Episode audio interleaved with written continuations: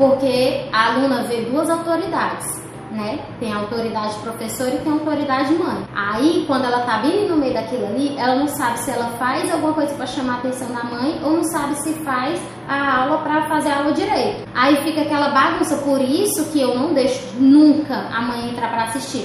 O que eu faço quando tem muito pedido, eu nem gosto, assim, eu faço uma aula aberta. Só que eu nem gosto muito de ficar fazendo aula aberta porque atrapalha o andamento também, que é mais um dia que eu tenho que tirar para fazer aula aberta.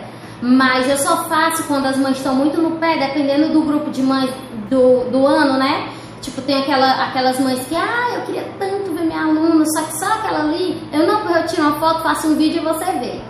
A minha filha. Aí pronto. Aí se tem um grupo grande de mães querendo muito, aí sim eu vou pra opção de fazer uma aula aberta, entendeu?